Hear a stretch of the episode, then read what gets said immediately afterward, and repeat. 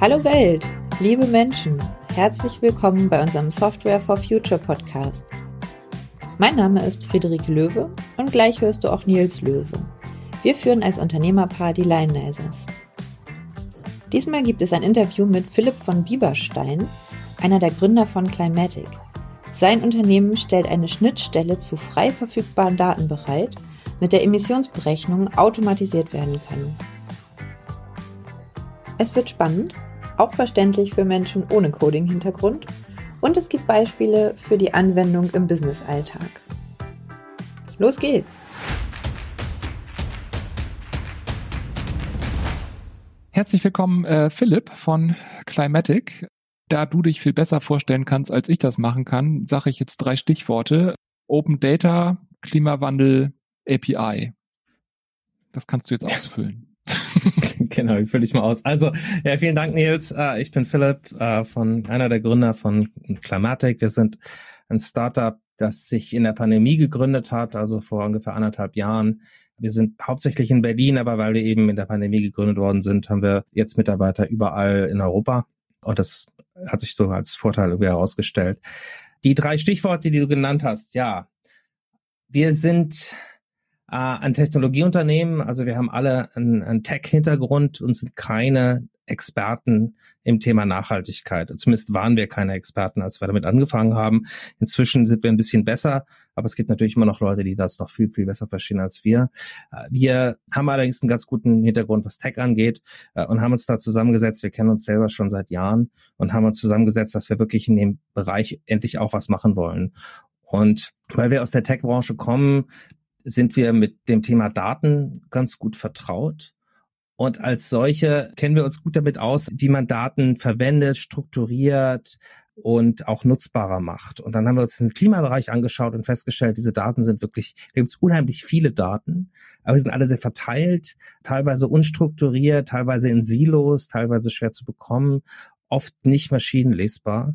Und da haben wir dann gesagt, was können wir damit machen?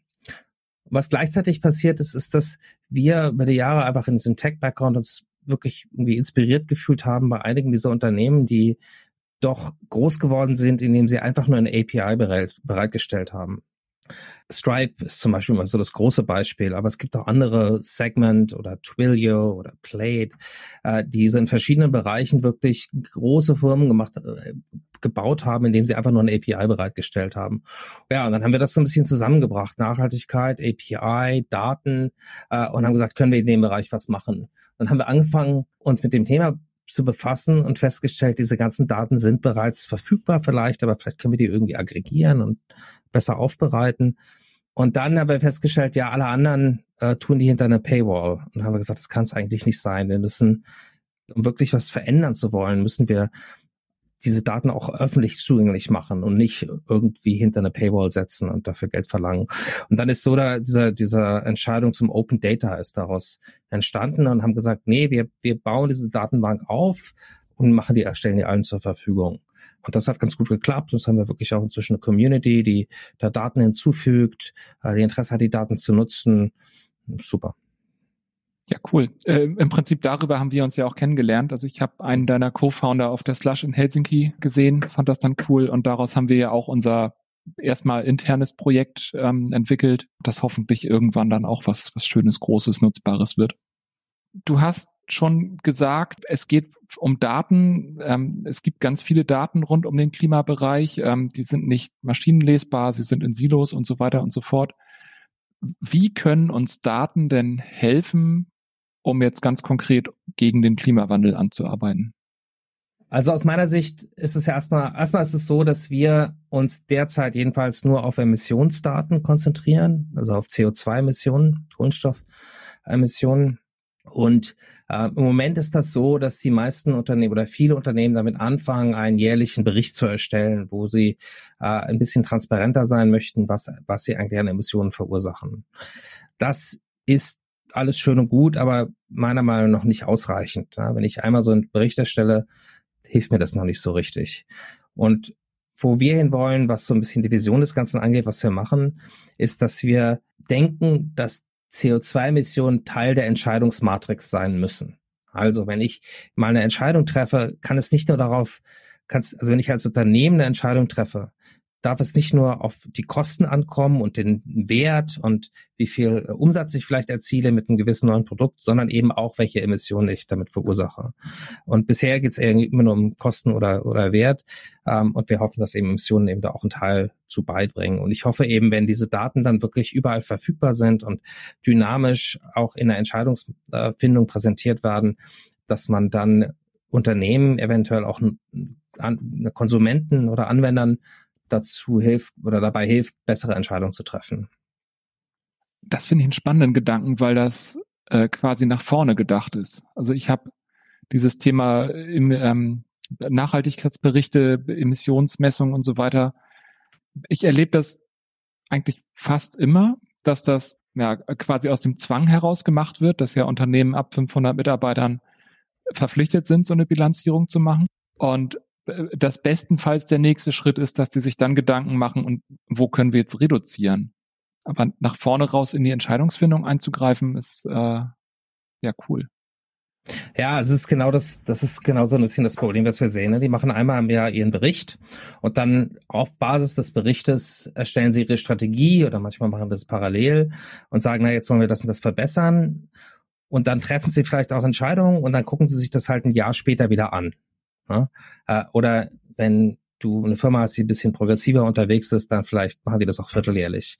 Aber dass man das wirklich so in die Entscheidungsfindung mit einbezieht, das ist sehr, sehr selten. Also, dass man so Szenarien entwickelt. Na, wenn ich das mache, dann bedeutet das das äh, im, im Sinne von CO2-Ausstößen. Und das, denke ich mir, kann man eben nur dynamisch, ähm, muss man irgendwie dynamisch berechnen. Und wir also wir, deswegen haben wir das API gebaut, weil wir glauben, das können wir damit einbauen.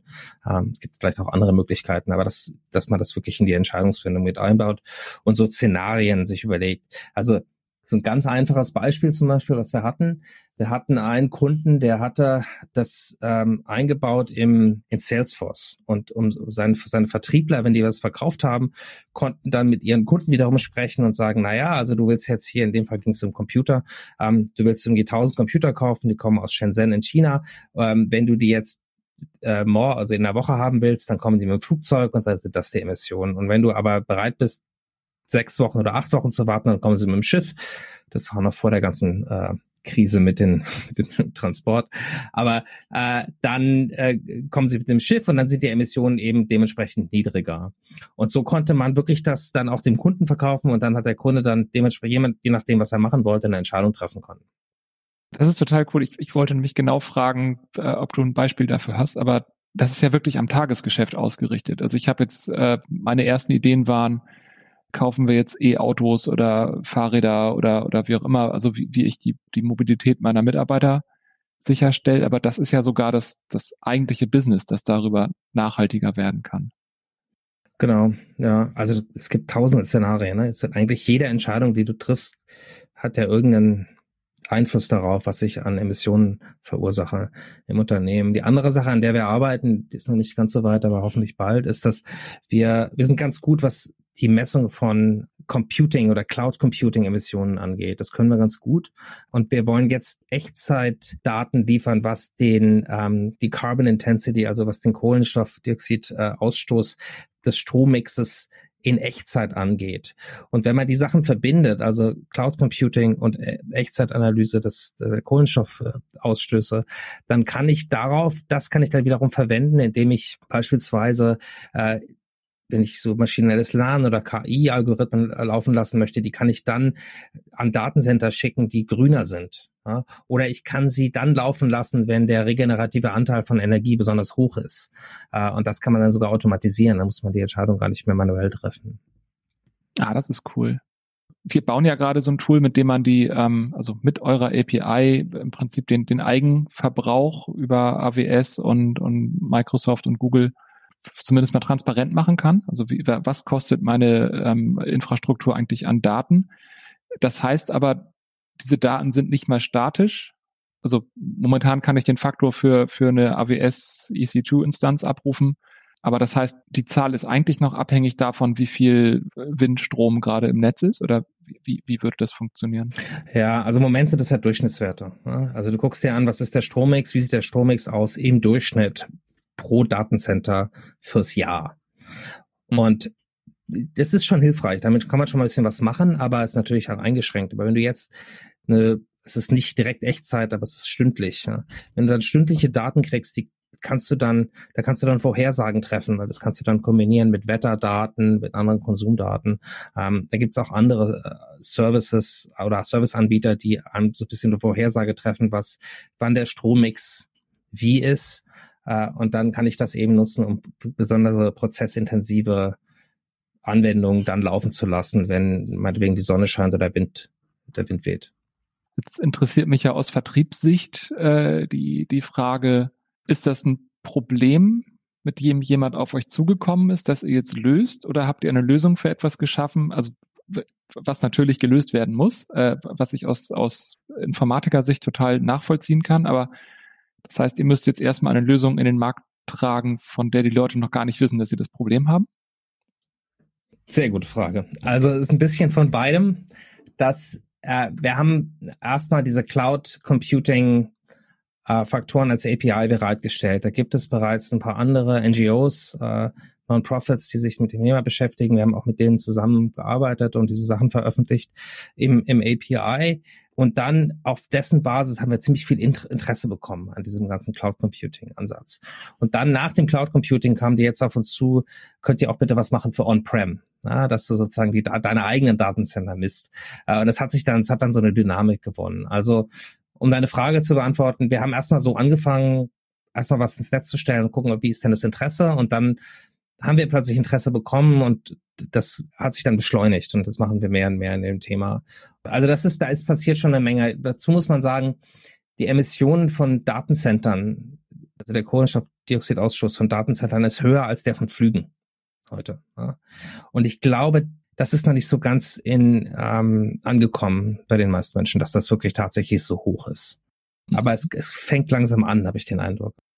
Jetzt hat ja zum Beispiel Google vor gar nicht so langer Zeit behauptet, dass sie äh, klimaneutral und sogar äh, rückwirkend alles kompensiert haben, was sie jemals verursacht haben. Hm.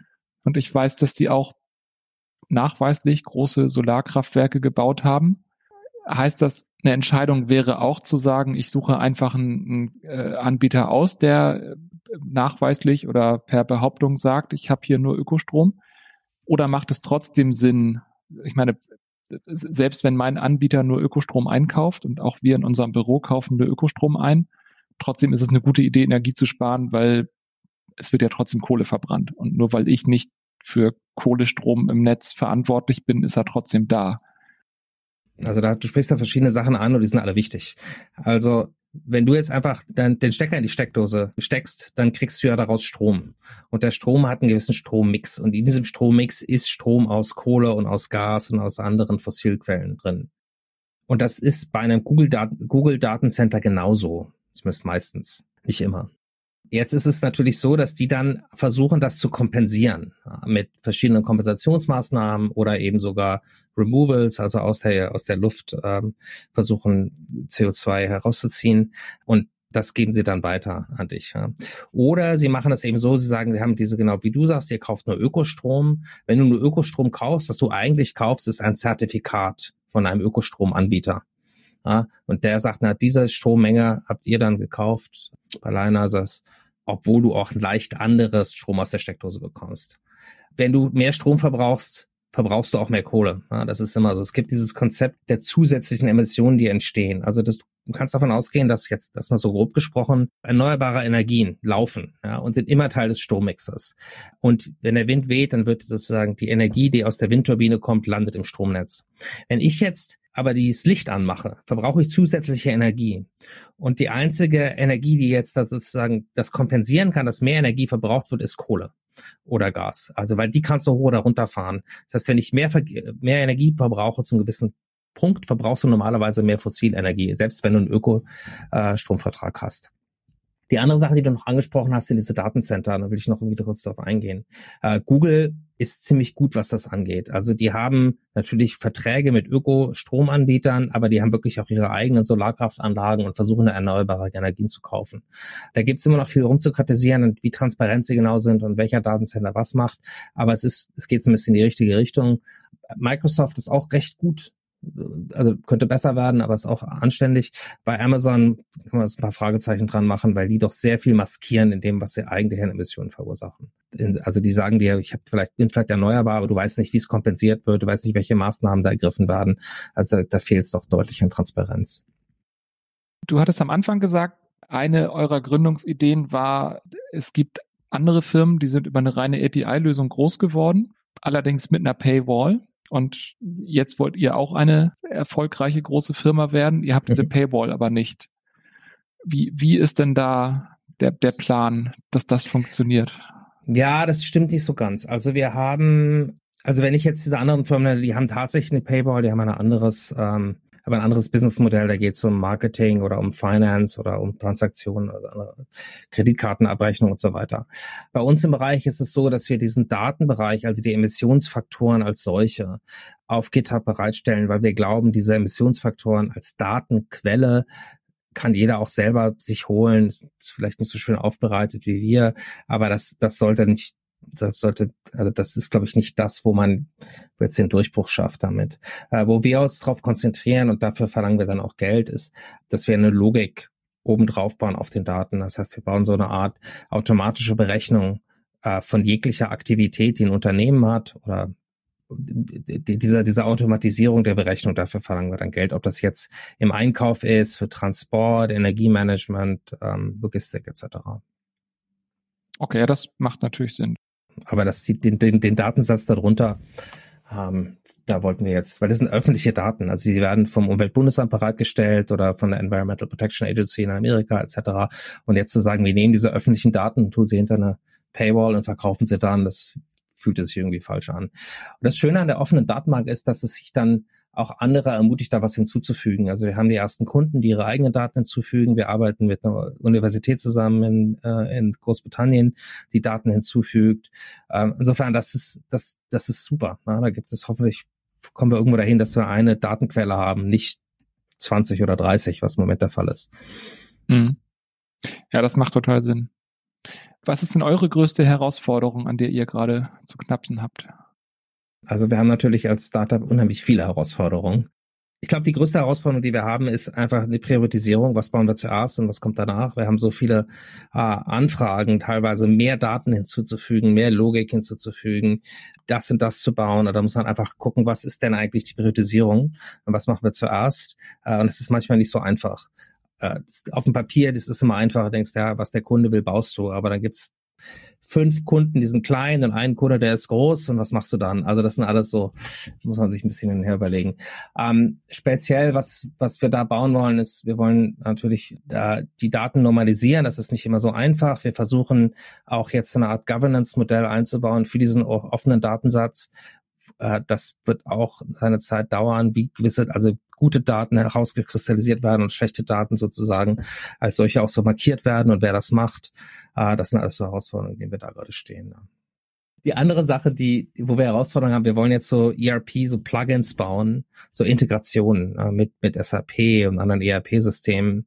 Und das ist dann auch schwieriger manchmal, als man das am Anfang so denkt. Gerade was Data Cleaning angeht. Also das ist, wenn die Quelldaten, also seitens des Unternehmens, ne, die Aktivitätsdaten, die sind meistens nicht so schön aufbereitet, wie man das gerne hätte. Ja. dann braucht man einen, muss man durch so einen Data Cleaning Aspekt gehen und der ist natürlich relativ manuell noch. Äh, das ist was, wo wir das gerne noch automatisieren möchten. Ja, bin ich sehr gespannt, äh, ob wir als äh, Menschheit jemals an den Punkt kommen, dass wir Daten sauber automatisiert aufräumen können. da ja, auch schon meine, ja, ja. meine Schmerzen mitgehabt. Ja, ich, ich glaube es nicht, aber mal gucken. Wir haben ja die, die Quellenliste auf der Podcast-Webseite. Gibt es da irgendeine oder mehrere Quellen, die du gern dazufügen möchtest? Womit hältst du dich auf dem Laufenden zum Thema Digitalisierung, Nachhaltigkeit? Zum Thema Nachhaltigkeit fallen mir insbesondere zwei Quellen ein. Ich weiß nicht, ob die schon bei euch auf der Liste sind. Ähm, einmal, es gibt diese zwei Slack-Gruppen. Die eine heißt Work on Climate der andere Climate Action Tech. Äh, das sind wirklich tolle Communities, äh, wo viel passiert und man viel teilhaben kann an dem, was an was andere Leute dran arbeiten. Und wenn man so nach Inspiration sucht, was soll ich denn jetzt machen, ist das echt super. Gerade so die Energie, die da ist und die Leute, die das machen wollen. Es gibt auch verschiedene örtliche Gruppen in Deutschland, ähm, wo man sich dann auch in Personen trifft, persönlich trifft.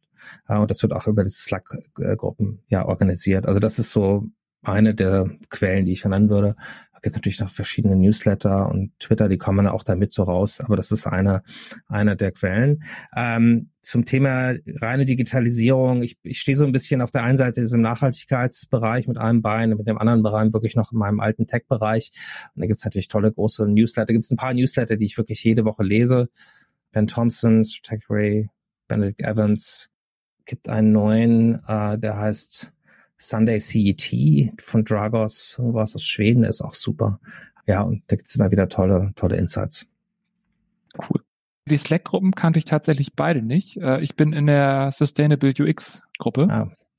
Die ist ganz cool. Okay. Da äh, versuchen wir gerade die ähm, SDGs zu münzen. Wie kriegt man, also wie kriegt man den UX-Prozess von einem beliebigen Produkt äh, so optimiert, dass man auf die SDG einzahlt? Aber die ja. anderen, da werde ich auch gleich im Nachgang direkt beitreten. Austausch ist immer gut. Ähm, aus Zeitgründen, leider die letzte Frage jetzt. Ähm, wen würdest du gerne in einem kommenden Interview mal ausgefragt hören? Also es gibt im englischsprachigen Bereich fallen mir so ein paar Leute ein, die ich, die ich mal sehr eindrucksvoll fand. Zum Beispiel der Gründer von Cervest, ähm, wie heißt er denn? Äh, Iggy Bassi, genau. Super Typ. Ähm, auch den Gründer von Pure Earth, der macht, ähm, ich weiß nicht, ob du den kennst, Pure Earth ist so ein ähm, Carbon Removal Starter. Der heißt, ähm, er ist ein Finner, ne, Anti, oder das ist der CEO, ich das kann nicht, was der Gründer ist, Anti Weinen. Ähm, in Deutschland, ich glaube, was ganz interessant wäre, ein guter Freund von mir, Marc Preuscher, der war früher ähm, auch mit mir bei Google und der ist jetzt wirklich nur noch im Klimabereich in, äh, unterwegs, insbesondere auch in der Investmentseite. Das könnte, glaube ich, ganz, ganz interessant sein. Ähm, was auch interessant sein könnte, ist vom, von der Investmentseite ist der, ähm, sind äh, der Gründer von ähm, Übermorgen, heißen die. Das ist ein Venture Capitalist aus Zürich. Der hat früher mal Doodle hat er gegründet. Ja, und Doodle verkauft und ist jetzt VC geworden und ähm, eben engagiert sich sehr in diesem Klimabereich. Ähm, wie heißt er denn noch? Adrian Bührer. Ach, den Namen habe ich schon mal gelesen, irgendwo zumindest. Ja, cool. Also spannende Namen. Nee, Blödsinn, ähm, sorry. Adrian Bührer hat was anderes gemacht. Der, hat, äh, der hat auch ein Studentenportal gemacht und ist an Springer verkauft. Mike Neff heißt der. Das ist der, der Doodle gebaut hat. Und die haben sich zusammengetan um ein ganz kleines Impact VC zu gründen. Da heißt übermorgen in Zürich. Und die sind auch ganz fit. Ah, und dann hast du schon mal, äh, jetzt fällt es mir langsam ein, hast du schon mal äh, Tim Schumacher interviewt und sein Team? Äh, nicht interviewt. Ich meine, dass er schon auf der Wunschliste steht, aber äh, ja. doppelt hält besser. Ja, Tim ist super. Ähm, großes Team, hat auch ein gutes, gutes Team um sich rum. Mit dem könnte man auch mal drüber reden. Ja, ja spannend. Also coole Namen ja, also ganz vielen Dank. Total spannendes Gespräch. Ich habe wieder wieder was gelernt. Das ist immer sehr, sehr schön. Also, zumindest ich ja. habe was davon, dass wir diesen Podcast machen. Ich auch. Doch schön. Wunderbar. Perfekt. Super. Ja, vielen Dank für deine Zeit. Ähm, ich hoffe, dass wir uns bald mal im echten Leben begegnen. So. Dank dir, Nils. Dann. Alles Gute. Danke, danke. Ebenso. Tschüss. Ciao. Tschüss. So, da bin ich wieder. Schön, dass du noch zuhörst. Die Shownotes mit Links zu Empfehlungen aus dieser Episode findest du auf softwareforfuture.de. Hat dir die Episode gefallen? Oder gibt es was, was dich echt wurmt? Schreib uns dein Feedback an moin at Wir freuen uns von dir zu hören. Und jetzt wünschen das Team und ich dir noch eine schöne weitere Woche. Wir sind der Software for Future Podcast und werden präsentiert und produziert von den Lionizers. Die Lionizers stehen für nachhaltige, individuelle Produktentwicklung. Wir entwickeln für andere Unternehmen Software, die uns als Menschheit helfen soll, der Klimakrise die Stirn zu bieten. Danke fürs Zuhören.